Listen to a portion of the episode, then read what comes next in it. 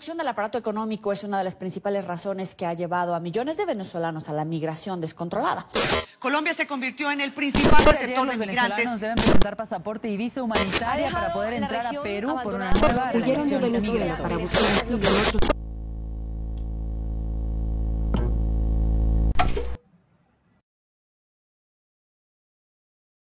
Hola, soy María José Andrade y esto es Diálogos sobre lo Fundamental.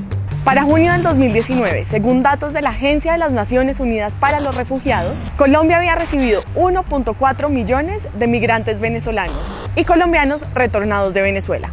A raíz de la crisis humanitaria de carácter multidimensional que vive ese país, han tenido que emigrar aproximadamente 4.3 millones de venezolanos. Ecuador, Perú y Chile han adoptado medidas restrictivas para contener el flujo migratorio, lo que impone desafíos adicionales para Colombia al ser el principal país de acogida y al mismo tiempo el principal país de tránsito. Esta situación genera presiones para la atención de las necesidades básicas de estos migrantes y sobre las instituciones encargadas de la situación fronteriza, las cuales no cuentan con la capacidad suficiente de atender este creciente número de personas.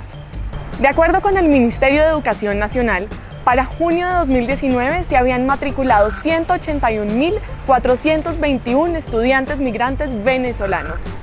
Esto corresponde a 55.12% para nivel de primaria y 23.71% para nivel de secundaria.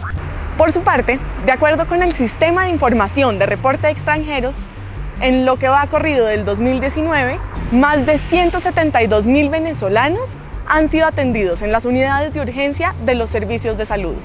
La revista Semana a través del proyecto Migración Venezuela, presentó una encuesta que analiza la percepción de los colombianos y de los venezolanos frente al proceso de integración de los migrantes en el país. Las cifras son alarmantes. Para junio de 2019, el 52% de las personas encuestadas manifestaban no estar de acuerdo con la incorporación de estos migrantes. Adicionalmente, la percepción desfavorable ha aumentado. Este año, entre febrero y julio, la percepción desfavorable aumentó del 52 al 53%. Hay tres desafíos que debemos afrontar como país. La incorporación económica de la migración proveniente de Venezuela debe estar enfocada en generar incentivos para traerlos a las zonas donde existe demanda en el mercado laboral, pero no hay mano de obra local, tanto en el sector agroindustrial como en servicios médicos, generando beneficios para las comunidades receptoras y a los migrantes con condiciones migratorias desfavorables. La dificultad que enfrenta Colombia a causa de las restricciones a la migración impuestas por países como Perú, Ecuador y Chile.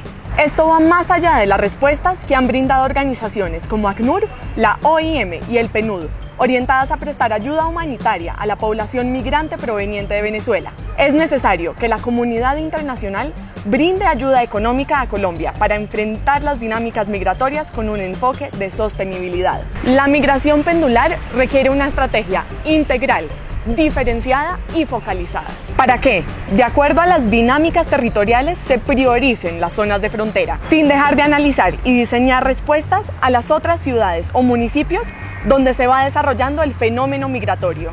La regularización es más importante que las ayudas humanitarias transitorias que se hacen desde las administraciones locales.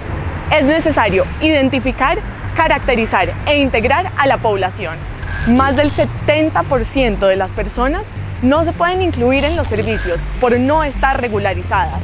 Se estima que hay 1.5 millones de venezolanos en nuestro país, el DANE habla de más de 1.6.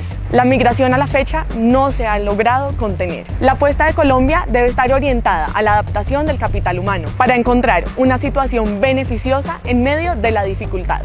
El sector privado está llamado a jugar un papel clave en la incorporación de la población migrante. Una solución con mayor probabilidad de éxito es la que viene del sector productivo. Esto demanda que se generen beneficios normativos, tributarios y administrativos que facilite la incorporación de migrantes y retornados como actores económicos claves en nuestro país. Nuestra tarea, compartir conocimiento con ciencia política. La de ustedes, dialogar sobre lo fundamental. Nos vemos el mes que viene. Comparte.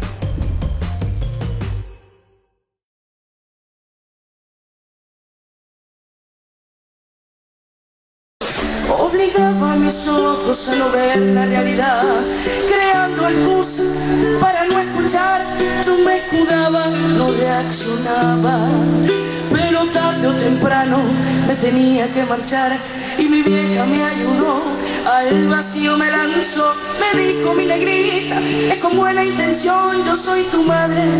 Yo quiero verte volar alto y no lo harás si te tengo entre mis brazos y yo decía.